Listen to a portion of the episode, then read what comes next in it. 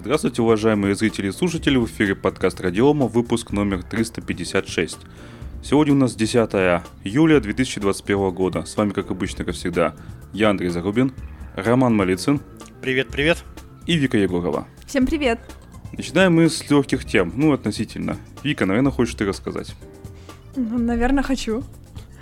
Microsoft признала, что подписала вредоносный драйвер. Они по ошибке выдали сертификат безопасности драйверу NetFilter, который содержал rootkit. Он прошел проверку винды и какое-то время распространялся среди геймеров. А после проблема была обнаружена, и заметили, что система оповещения о вредоносном ПО а, пометила NetFilter как вредоносную программу. А, Microsoft был уведомлен об этой проблеме, и тогда они действительно пришли к выводу, что он является вредоносным. Однако неясно, как этот rootkit получил сертификат Microsoft. Ну как неясно, раздолбайство. По-моему, все ясно. Ну, ну, смотри, видишь, есть второй же вариант о том, что есть вероятность того, что сертификат для подписи кода похитили злоумышленники. Но вроде как бы этого это Microsoft отрицает и не верит, чтобы э, был, была допущена утечка. Но если себе представить, что это не раздолбайство, а это действительно хищение сертификата а, для подписи или там закрытого ключа для подписи, это, конечно, очень весело. Конечно же, эту историю Microsoft никогда не подтвердит, и лучше они скажут, что они сами подписали rootkit. Не придется все это вызывать, перепроверять и переподписывать. Да, ну, конечно. Ну, либо менять. Я думаю, что сейчас после этого случая они там заново будут у себя пере, перестраивать всю инфраструктуру подписи, да, для того, чтобы даже в случае, если сертификат был похищен, или ключ подписи был похищен, чтобы э, все вот эти угрозы убрать, нивелировать. Ну тогда им придется перепроверить все подписанное. Вдруг там еще э, вредоносная программа осталась. Ну да, я так и сказал. Ну да. Что-то в последнее время у Microsoft как-то им не везется с безопасностью своей собственной инфраструктуры. Ведь началось же все это с атаки э, SolarWind, да, когда э, в том числе там через какие-то компоненты я уже забыл, Microsoft распространялось а, вредоносное программное обеспечение через инфраструктуру Microsoft. Вот. Теперь уже, оказывается, и драйвера кто-то подписывает ключом Microsoft. Ну, в общем, как-то очень плотно события идут относительно безопасности инфраструктуры и программного обеспечения от компании Microsoft. А прикиньте, вдруг кто-то там сидит у них внутри, в их а, системе и что-то делает. Это, конечно... Что, гремлины? Фиксики, да, специальные такие фиксики. Но вообще говоря, сколько вот в Microsoft сотрудников работает? А, сейчас посмотрим. 20, по-моему, программистов. А, да. А, пам-пам-пам-пам. Смотрим Википедию. Ага. Число сотрудников 144 тысячи человек. То есть число сотрудников в Microsoft 144 тысячи человек. Это ключевая Какова... Ну, естественно какова вероятность того, что кто-то из них э, имеет доступ к каким-то э, ключам подписи и просто тупо в наглую подписывает? Я думаю, типа большая. для себя что-то подписал или для других? И, ну, для себя и того друга. Друг Но... попросил. Одно дело, если бы он для себя что-то подписал, это я еще как-то чисто гипотетически могу представить. Но вот чтобы для других, зачем ему это делать? Типа продался? За деньги. Но это же большой риск для его работы дальнейшей. Если он, Значит, он... за большие деньги. Да, но это легкие Слушай... деньги сейчас. Нужно же думать о перспективе. Типа, тебя уволят, что дальше? Может, он а... эмигрировать собрался. А вдруг он, вдруг он просто уборщица? А, а у них э, ключи, допустим, доступ к ключам имеет вообще каждый как вариант. Ну да, ведь каждая общем, уборщица я... же может что-то подписать, там и вредоносные Это драйверы. Же Microsoft, там даже уборщица программиста. Я просто думаю, что на самом деле вот уследить за 150 тысячами сотрудников это просто непростая задача для любой компании. Если у тебя 150 тысяч сотрудников, знаешь, тут когда 200... Особенно, 200 когда у тебя винда. Да, когда, когда 200 сотрудников, и то там постоянно кто-нибудь что-нибудь натворит из 200 сотрудников. А когда у тебя 15-150 тысяч человек в разных странах, причем это, конечно, очень нетривиально. Ну, в общем, короче говоря, что-то у них там происходит. С доверием им все хуже и хуже становится. Ну что, давайте дальше. Счет доверия, давайте дальше. Смотрите. А, винда в очередной раз обновилась. Выпустили версию 21H1. Кстати, я до сих пор не знаю, что значит H. Ну да ладно. А, значит, и они решили, что они лучше пользователи знают, что им нужно и что тем более не нужно. и попросту удаляет э, торрент-клиент uTorrent. И после этого даже блокируется ее установка. С одной стороны, uTorrent, конечно, так себе софт, и он с безопасностью, и с рекламой там напихано какой-то подозрительной. Я последний раз, когда его видел, там был вулкан рекламировался. Хотя это было лет 10 назад, по-моему. А с другой стороны, Microsoft ясно показала, что у них есть э, возможность и желание за нас решать, какой софт нам нужен, а какой не нужен. Соответственно, они могут делать все, что угодно. В принципе, мы и так это знали, но теперь они, видимо, перестали этого еще и стесняться. Мне такая ситуация не нравится. А вам? Или вам все равно в Linux товарищи? Ну, ну тут они говорят, что оно блокируется вот этой как раз их защитой, которая не сработала против руткита. А, вот, ну, блокируется защита, это логично, да, ты правильно сказал, торрент не секурный очень. Так и... он сейчас удаляет софт. Ну, а разве Defender на винде не так работает? Просто... Ты знаешь я... хоть один антивирус, который удаляет установленную программную продукт. Вот, э, ну, дело в том, что я виндой не особо пользуюсь, но вот я что-то скачала недавно, и сравнительно недавно, и, и винда сказала, это небезопасно, я это удаляю. Хорошо, давай, вот смотри, у тебя Mac.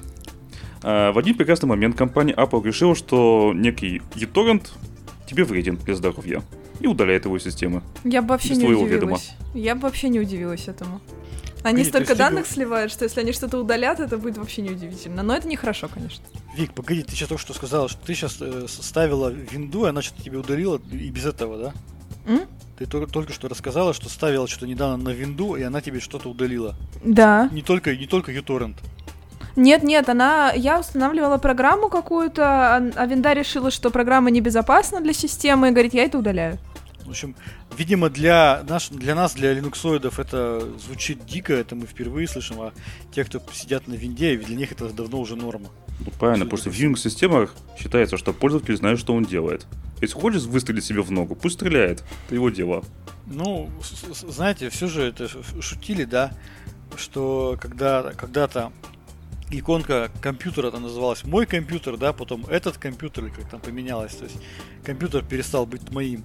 Вот. Сейчас действительно по, по ходу Microsoft еще сам будет определять, какое программное обеспечение нам можно ставить, а какое нельзя. Прикиньте, а потом еще какая-нибудь политика вмешается. И все. Нельзя будет какое-нибудь приложение ставить по политическим причинам. И будет не мой компьютер, а мой гулаг. Да, и начнется это в Microsoft в Винде. Поэтому, товарищи, переходим все на Linux, на свободное программное обеспечение. Там такого точно не будет. Может быть. Пока что пока что. Но мы об этом чуть позже расскажем сегодня, о том, какие проблемы в свободном программном обеспечении. Ну, Linux сейчас используется в том числе на предприятиях.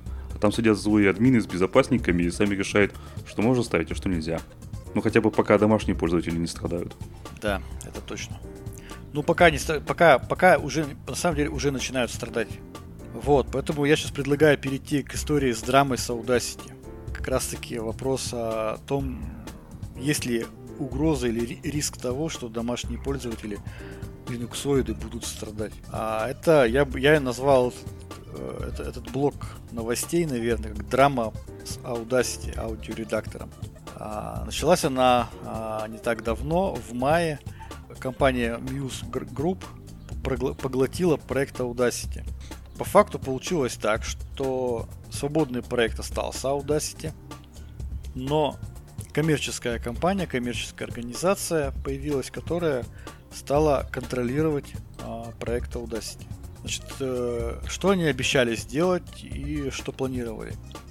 Это нанять разработчиков дизайнеров для модернизации интерфейса, повышение, повысить удобство работы, э, в том числе недеструктивного редактирования.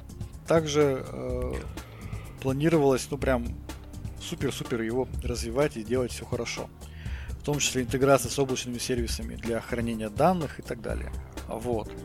По идее, все было прекрасно. Были вроде как бы даже позитивные комментарии. А, но а, дальше все начало развиваться вообще очень интересно с Audacity. А, следующая новость уже вышла в июле, 4 июля, о том, что для Audacity а, изменились правила конфиденциальности, а, которые теперь допускают сбор данных в интересах органов власти. Итак, теперь в Audacity будет телеметрия, которая помимо таких параметров, как хэш IP-адреса, версия операционной системы, модель процессора, будет э, возможно упоминание информации, необходимой для правоохранительных органов, судебных разбирательств и запросов от органов власти. А, проблема в том, э, этого лицензионного соглашения, что эта формулировка носит очень общий характер. Да, и, соответственно, вот такая, такое широкое трактование э, позволяет вообще собирать любые данные. А, значит, что касается обработки данных телеметрии для собственной цели, заявлено, что такие данные будут храниться на территории Евросоюза, но передаваться для обработки в офисы, расположенные в России и США. Вот.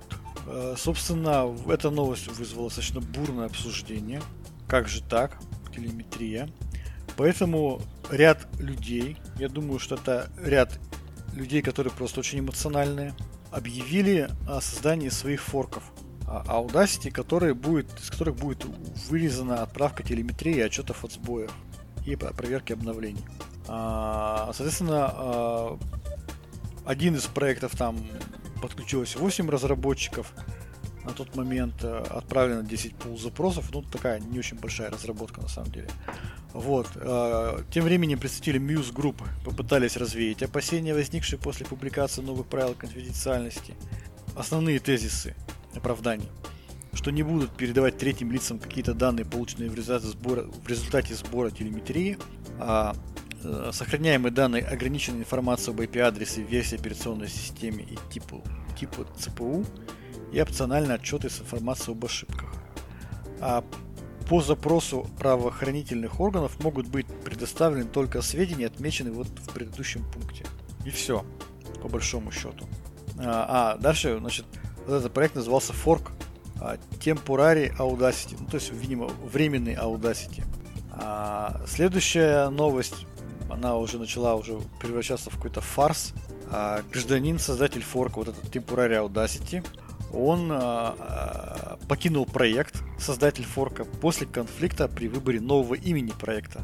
Потому что проект назвали Dynasty, а автор этого форка ему это не понравилось, посчитал это каким-то неправильным, несколько раз там они голосовали. Ну, в общем, короче говоря, он обиделся и ушел. И это тоже очень весело и забавно. Вот. А, так что, короче говоря, судя по всему, а, какого-то вменяемого форка я пока ну, не вижу, потому что создатели раз, разругались из-за имени для этого проекта. В общем, звучит это как, знаешь, как, знаете, как какое-то там, не знаю, мальчишество или какое-то совершенно детское поведение. Если такое детское поведение у создателей форка или форков продолжится, то, конечно, э, жить этот проект, ну, скорее всего, долго не будет. И будет э, проект контролировать Muse Group. Наверное, вот так. Ну, конечно, сначала они поругались из-за имени проекта, дальше будут ругаться из-за названий функций, переменных. И все, да, конец. Да, да, да. А, не, а никто же не говорит о том, что еще там еще есть какой-то, можно поругаться из-за функциональности. Один скажет, а я хочу сделать доступ в облачное хранилище, а второй скажет, а вот это облачное хранилище, оно не секьюрное, не безопасное, я не хочу в него, да. Вот тоже будут из этого ругаться, будут делать еще один форк. Конечно, ага, один все... программист использует для оформления кода пробелы, а другой табуляции. Все, скандал. Да, да, да, вот это прям, ну реально. Выглядит это все достаточно смешно. Мне кажется, было бы корректнее, если бы они бы ушли бы под крыло Linux Foundation, собрали бы ну, какую-то вменяемую команду руководителей проекта, которая бы ну, нормально, которой было бы доверие там, да, и э, они могли бы развивать проект. Ну, в общем, конечно, все это грустно, потому что проект Audacity, наверное, это единственный такой простой и доступный аудиоредактор для Linux, и, конечно, не хотелось бы его потерять в результате вот таких вот совершенно забавных и комичных споров. Мне не понравилось, как назвали, я вот уйду. Судя по всему, что он форк создавал тоже на эмоциях. И представьте себе, а, какой-нибудь проект создается, форк. Это знаете, как этот это же э, аналогичная же история с Центосом. Когда а, проект Центос объявился, да, что там изменения, изменения политики, он становится роллинг релизом и так далее, тоже создавали кучу форков Центоса. Это дистрибутив, который позиционируется для серьезного коммерческого применения Enterprise. А потом выяснится, что какой-нибудь э, создатель этого одного из форков просто эмоционально неравновешенная личность, и форк создавал потому, что вот он обиделся на всех, и потом кто-нибудь вложит деньги в этот проект, и потом, значит, из-за какого-нибудь названия перемены, да, он обидится и все закроет, еще и сотрет все. В этом, конечно, вот есть определенная опасность а, таких вот свободных проектов, часть, части свободных проектов, которые форкнулись на эмоциях. А, что, что вот еще можно вспомнить? Помните, был еще проект, когда форкали GIMP. Не так давно тоже форкнули GIMP, который назвали Glimpsy, новый проект из-за несогласий там каких-то там с какой-то политикой, опять толерантности. И потом буквально, помню, не прошло несколько месяцев, проект закрылся. Тоже очень прям показательно было. Вот, Андрей, а ты что скажешь по поводу таких вот споров, телеметрии, форков? Так я согласен, что должна быть какая-то основа более стабильная и не эмоциональная, и желательно с четким планом действия, а как дальше жить, там, планом каким-то развития и так далее и тому подобное. Без этого ничего работать особо-то не будет. Эмоции создали, потом сказали, а чет надоело. И вообще, что это, чем я тут занимаюсь? И вообще у меня дети голодают. И все закроется. Это ж куча времени потребляет. В любом случае. А денег за это не платят. За эмоции. Конечно. Вот. Ну что, давайте дальше потихонечку двигаться по новостям. У нас еще много новостей. Следующая новость, которая меня просто, она мне очень повеселила своей просто, ну, бесполезностью, без еще какой-то странностью. Значит, якобы эксперты. Нашлись эксперты какие-то. Я вот, честно говоря, в, в новости не вижу, кто эти эксперты. То есть даже не, нет указания. Ну да ладно.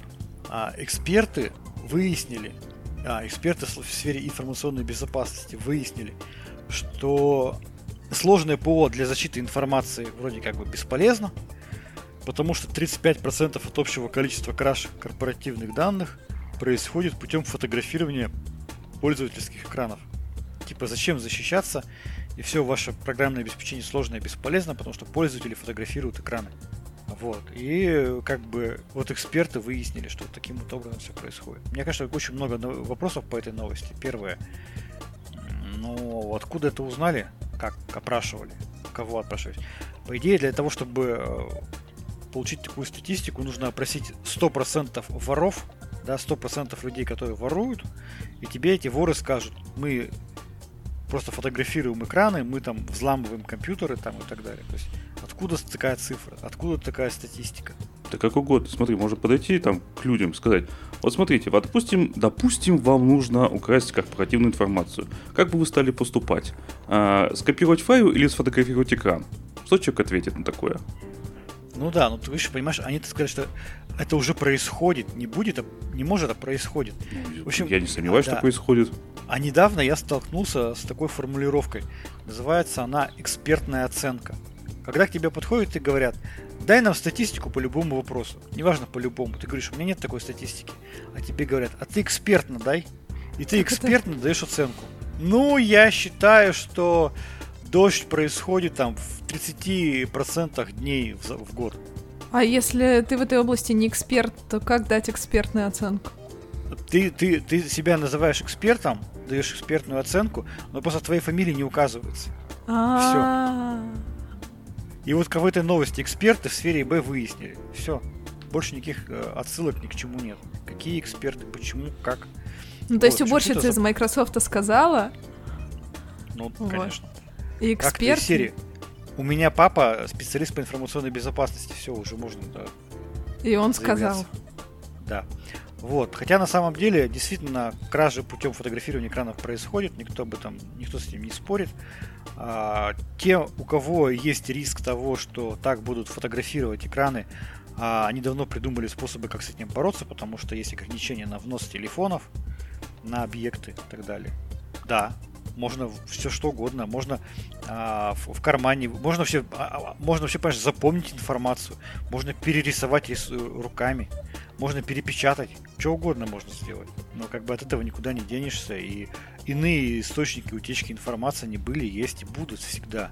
Можно, извините меня, а, украсть ноутбук. Я, конечно, понимаю, что эксперты скажут, что в 10% случаев краш а, информации люди кладут, крадут мониторы, ну, тоже экспертно. Вот, ну, звучит, конечно, диковато, бессмысленно совершенно. А очень классно, мне нравится, как новость, заголовок новости написан. Зачем сложное программное обеспечение, если можно сфотографировать экран? Инсайдеры нашли гениально простой способ кражи данных. То есть 29 июня 2021 года значит, э, индеец Зоркий Джо да, заметил, что в тюрьме нет одной стены.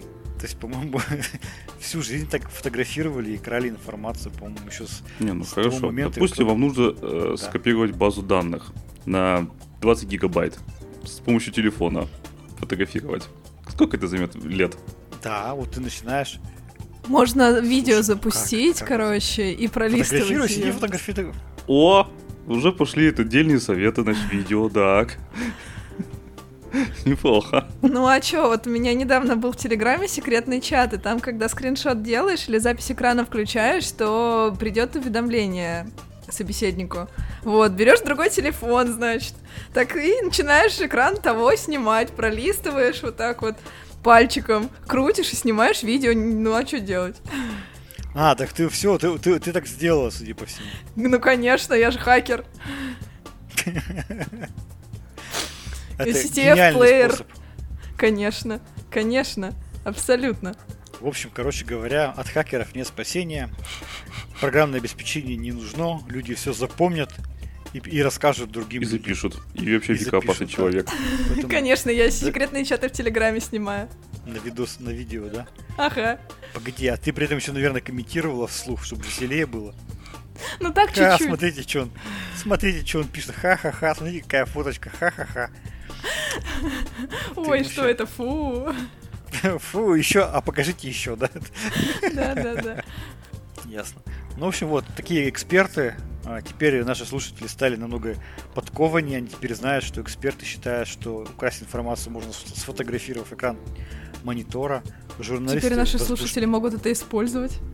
Да, возбужденные журналисты, узнав об этом, ну, об этом способе, сразу же написали об этом умную статью. Ой, сложно все это, короче говоря. Сложно мне комментировать на самом деле такие новости, потому что это кажется каким-то вообще бредом. Это высасывание новостей из пальца. Давай серьезно Вот. поговорим. Да, давайте серьезно поговорим.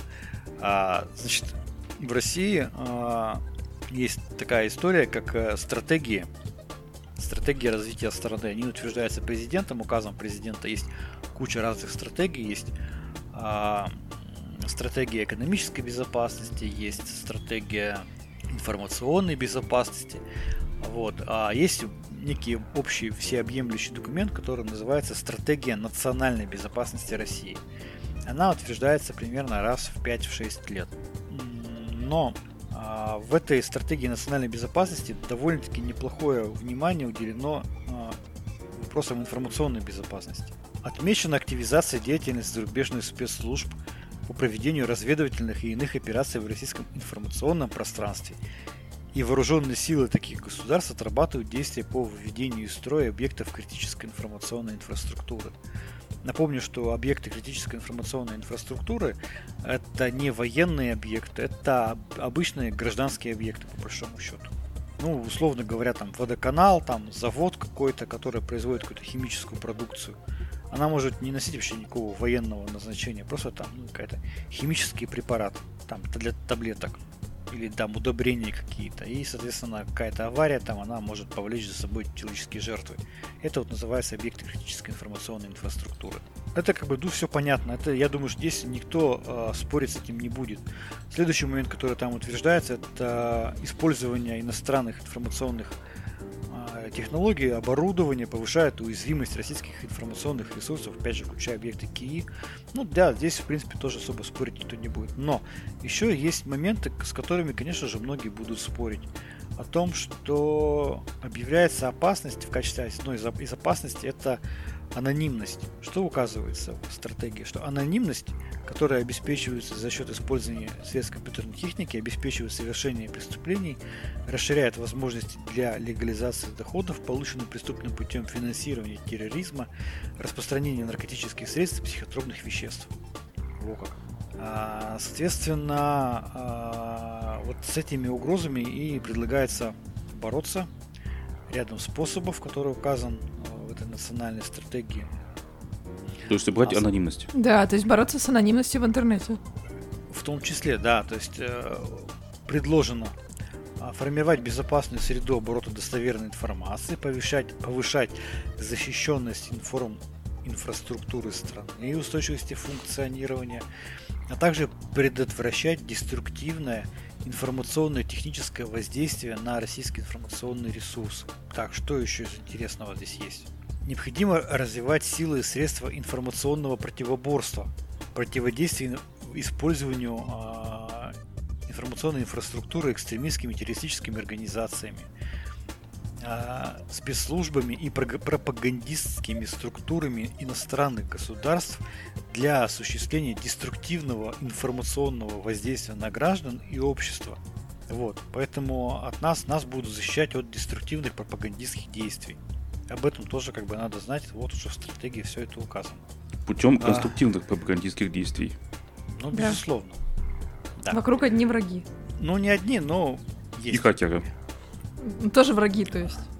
Ну, как, ну, конечно, они снимают все на видео. Вот. Нет, а... есть же свои хакеры, есть добрые. Я всегда думал, что Вика добрый. Э, свои хакеры добрые, только пока не, не, не гадят на своей территории. Не работаем на РУ, да? Ты же так, да? Да, Кто да. Кто работает да. на РУ, к тому приходят по утру. Да. А, значит, что еще планируется сделать? Планируется развивать технологии искусственного интеллекта, квантовые вычисления, обеспечение приоритетного использования в информ-инфраструктуре страны российских информационных технологий и оборудования. Это то самое импортозамещение, про которое мы много раз слышали, в том числе в нашем подкасте. А, и планируется вообще глобальная цифровизация экономики и госуправления. Поэтому, ну, в общем-то, общие направления национальной безопасности России в области информационных технологий уже в какой-то степени на ближайшие 6 лет озвучены. Кто хочет, может скачать, почитать детально, что там написано.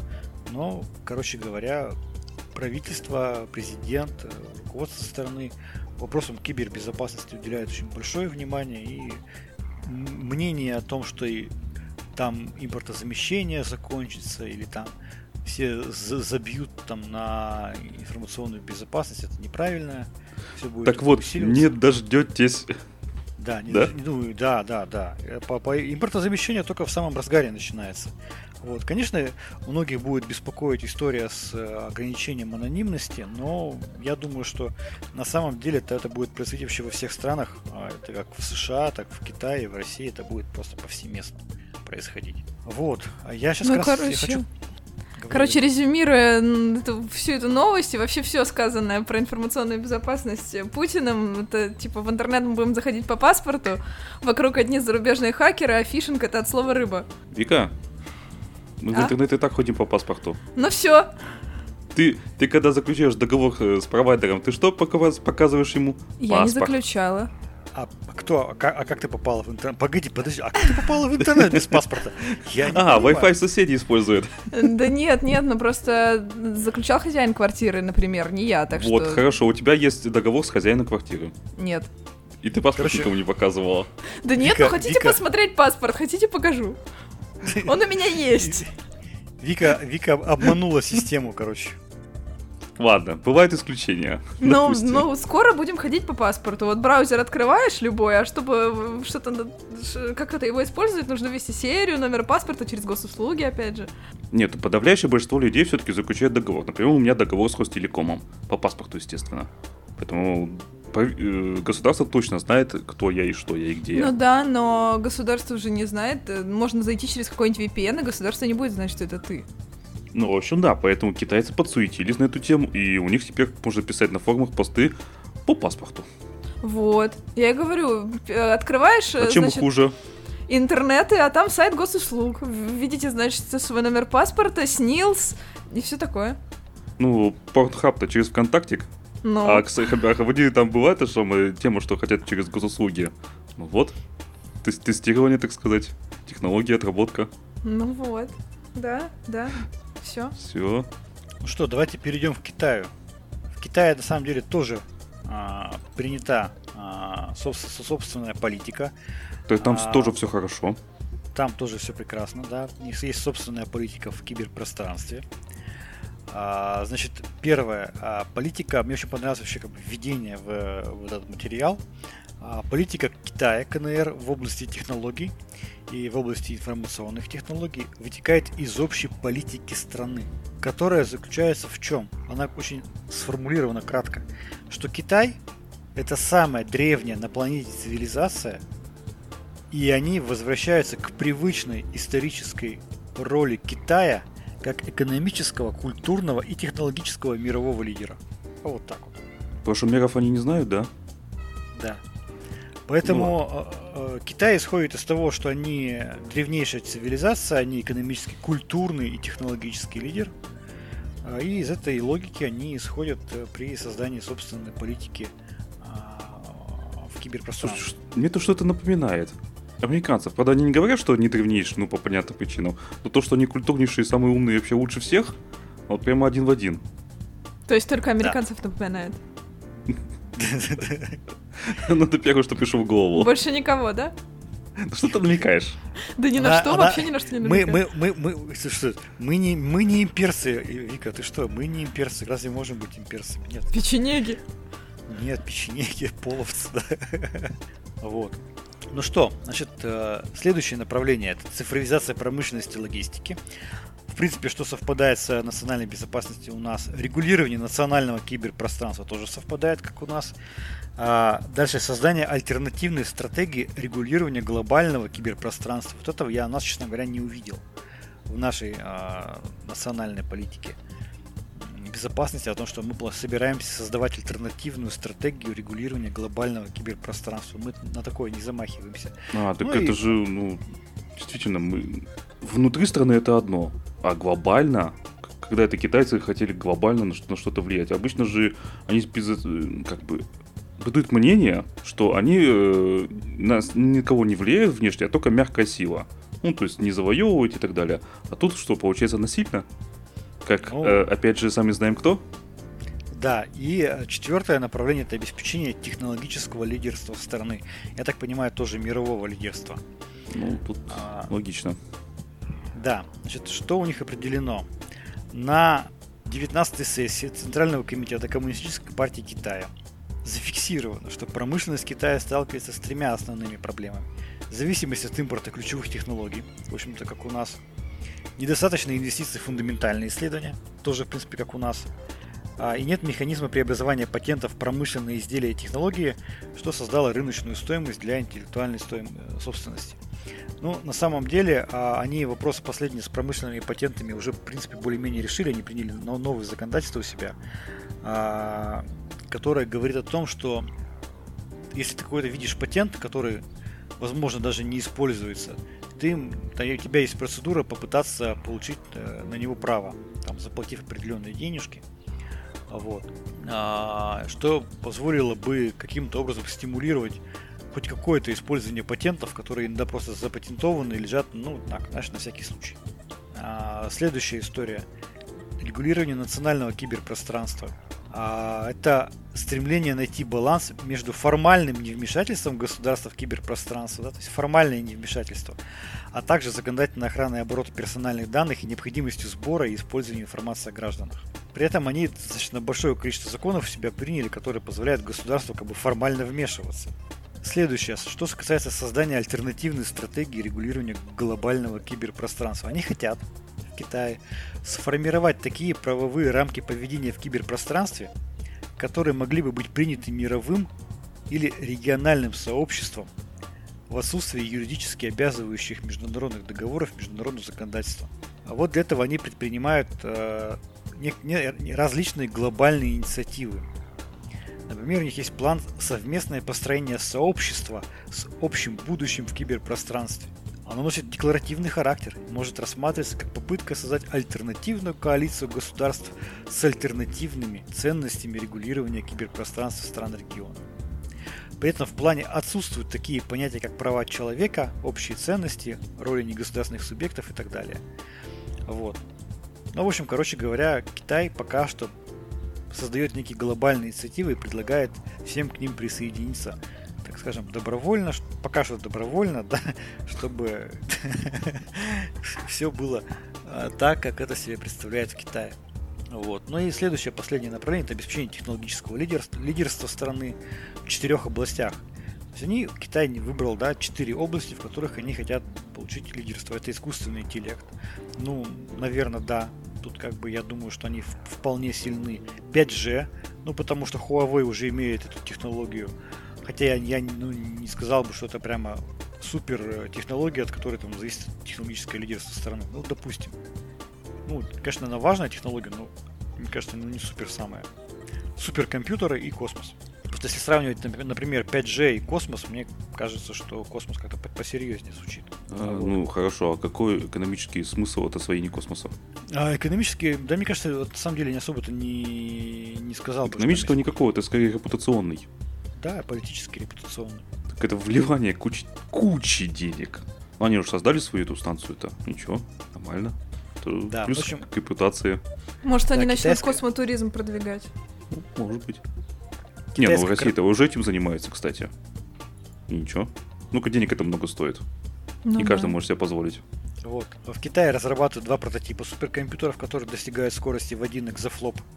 Завершение планируется разработок в 2021 году, хотя уже в середине 2021. Ну и китайская корпорация аэрокосмической науки и техники заявила, что к 30 году Китай произойдет Россию и войдет в число мировых космических держав. держав. В 45 году Китай догонит США. Вот. Ну, в общем, короче говоря, а, тоже стратегии в киберпространстве Китая а, озвучены. Они в чем-то совпадают с российскими, в чем-то они даже намного более глобальными. Если тут наши там иногда подсмеиваются многие над нашими там планами на будущее, то почитав э, стратегии Китая, ну просто мы вообще скромники просто. Могли бы тоже бы сказать там, что мы прям а, себя объявим технологическим лидером и будем регулировать глобальное киберпространство. Так Китай-то просто, если к ним не присоединятся остальные государства, для них Алиэкспресс закроет и все. Придется присоединяться. Да, все, все, причем все добровольно. Да, а кто не поддерживает? Без, без Алиэкспресса теперь жизни нет. А кто не поддерживает, все, никаких товаров с Китая, оптом, бизнес, все, пока. Никакого Алиэкспресса. Все, как жить-то? Да. А теперь продолжим. Э, мы расскажем о том, как происходит де-факто э, захват технологического лидерства со стороны Китая. А, значит, э, разработчики ядра которые ну, просматривают патчи, его проверяют, принимают, коммитят. Они обнаружили следующее, что с э, корпоративного адреса компании Huawei а, произведено большое количество патчей для ядра Linux. При этом а, изменения были просто минимальными. Это исправление опечаток или просто добавление отступов.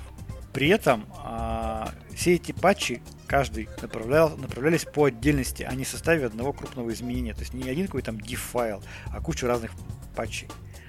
А, при этом а, значит, э, разработчики обнаружили, что ранее уже возникали трения с другими сопровождающими, которые также принимались, от, отказывались принимать такие правки. А, предполагается, что таким образом разработчики пытаются поддерживать высокий уровень эффективности KPI заданным работодателем то есть имитация бурной деятельности. Получается так, что, видимо, э, на предприятии там в Huawei сказано там внести там не менее там 100 патчей в ведро, условно говоря. Ну, сказать, ну окей, добавили отступы, все, внесли патчи, закоммитили, все, патч принят, все здорово. Формальный KPI выполнен. Также это может оказаться попыткой повлиять на оценку вклада компании в развитие ядра. Если сейчас смотреть по статистике, да, то получается, что Huawei по количеству изменений ну, на первом месте. То есть по лицам, которые вносят патчи, их там полторы тысячи человек, это больше, чем у Intel. А, то есть Huawei здесь на первом месте. А по количеству строк измененных, то на втором месте, на первом Intel. То есть получается ну, вот так. их репутация. Да, получается так, что Huawei стал лидером э, э, разработки ядра Linux, в том числе потому, что там просто ну, исправлялись опечатки или добавлялись отступы. Это просто гениально. Это магистры имитации бурной деятельности. Почему это не я вообще, придумала да. это? Слушайте, это я в этом гениально. списке не вижу Астра. Почему? Потому да, что мы еще не начали имитировать бурную деятельность. Если бы я придумала это раньше. Вика, да, то мы бы, мы бы накидали патчи, да, с отступами. Угу. Вот, Комментарии могли бы еще на русский перевести. Да, действительно. А, или нет, русский комментарий на английский кто-то написал на русском, мы такие перевели, такие, о, всем все такие спасибо, мы наконец поняли, о чем речь. Вот, поэтому э, вот эта новость э, про стиль э, увеличения эффективности там, разработки ядра со стороны Huawei э, в, в, в комплексе с достаточно громкими заявлениями на 19-м съезде центральной э, съезде, съезде коммунистической партии Китая, они выглядят немножко так иронично, я бы сказал, если не комично. Я так понял, итоге... что в Huawei очень эффективный менеджер. KPI да, итоге... значит, да? Да, в итоге Huawei попросили не тратить время разработчиков ядра Linux. Это, конечно, очень забавно. Ну что, давайте к последней новости. Андрей, может быть, ты расскажешь? В одном из предыдущих выпусков мы говорили о том, что Zoom начал отказывать э, в продолжении э, лиц... продлении, точнее, лицензии и покупки новых э, юридическим лицам. И вроде бы ситуация как-то и замялась, и они сказали, что... Ну, точнее, нет, не сам Zoom, а пар... российские партнеры Zoom. Сам Zoom сказал, что мы готовы сотрудничать, значит, мы там все покупать у нас напрямую лицензию, все хорошо. И вроде бы, да, как я уже сказал, ситуация стабилизировалась, все как-то утихло. И с июня 2021 года Zoom начал отказывать некоторым россиянам в использовании платной версии сервиса и возвращает деньги за неиспользованное время подписки. А, ну, естественно, некоторые, то бишь, это выборочные, то бишь, это сотрудники одной э, российской компании с государственным участием. Тут, кстати, не, назва, не названа какая, но мы можем догадаться, я думаю. Они оформили подписку на Zoom именно как физические лица, и, видимо, Zoom как-то от, отслеживает, кто там, что там, как там. То есть уже как бы с приватностью явные проблемы. И просто без объяснения причин отказа просто вернул деньги на карту. Все. И перевел в разряд обычных аккаунты из премиум. Ну что, ну красота. Я прям считаю, молодцы. Так надо и делать бизнес. В другой стране, да? Да. Не, ну, конечно, это все тоже замнется, потому что там, наверное, единичные случаи. Там, подавляющему большинству пользователей на это все будет абсолютно плевать. И опять все забудут. Да. Ну, в общем, короче говоря, Zoom как-то все время удивляет. Несмотря на то, что он остается наиболее популярной площадкой для видеоконференции, и, и, и будет, видимо, оста- оставаться, потому что они неплохо сейчас развиваются. Они вот недавно купили новый сервис для, а, ну, новый стартап купили. Они будут заниматься а, переводами в реальном времени. То есть, когда разные люди на разных языках говорят, да, то есть будет попытка обеспечить перевод в режиме реального времени разговора. Ну, посмотрим. Пока что они остаются технологическим, наверное, мировым лидером и по объему ры- рынка, но все это, конечно, очень печально, когда они сами себе начинают рынок закрывать. И эта политика, конечно, очень не очень хорошая. Ну, пока альтернатива не появилась, все нормально. Ну, настолько большой альтернатива. Так-то альтернатив-то вообще говоря хватает. Те же самые ну... Телеграм ты можешь связаться. Там ввели групповые звонки. Ну да, большая и, ну, в целом функциональная, известная. Ну, то есть, если в Телеграме, допустим, нужно обязательно иметь, если я правильно понимаю, аккаунт, чтобы связаться с другим участником, то в Zoom это делать совершенно не обязательно. Я, например, сейчас не логинился, мы вот через Zoom а, общаемся, я же не логинился. Да, не обязательно. Вот, это плюс, на самом деле, как ни странно. Нет, ну, ну так... Кто еще позволяет такое? Для больших компаний Zoom еще и вроде как выгодный, ну, в смысле, по цене. А... Возможно, учетом, тут я не знаю. С учетом их объема рынка, это неудивительно, что они могут себе позволить держать низкие цены, с учетом просто они за счет огромного количества потребителей себе это все отыгрывают. Так что, ну, не знаю, конечно говоря, все это печально, когда политика начинает вмешиваться в, в технологические вопросы. Это происходит как в России, так и в других странах, в США, в Китае, мы это видим. И об этом постоянно говорим в подкастах и э, показываем эти новости. Что такое реальность, что поделать. Ну что, на этой позитивной новости что? давайте закругляться. С вами был подкаст Радиома, выпуск номер 356 от 10 июля 2021 года. С вами были, как обычно, как всегда, я, Андрей Зарубин, Роман Малицын. Пока-пока. И Вика Егорова. Всем пока. Всем пока.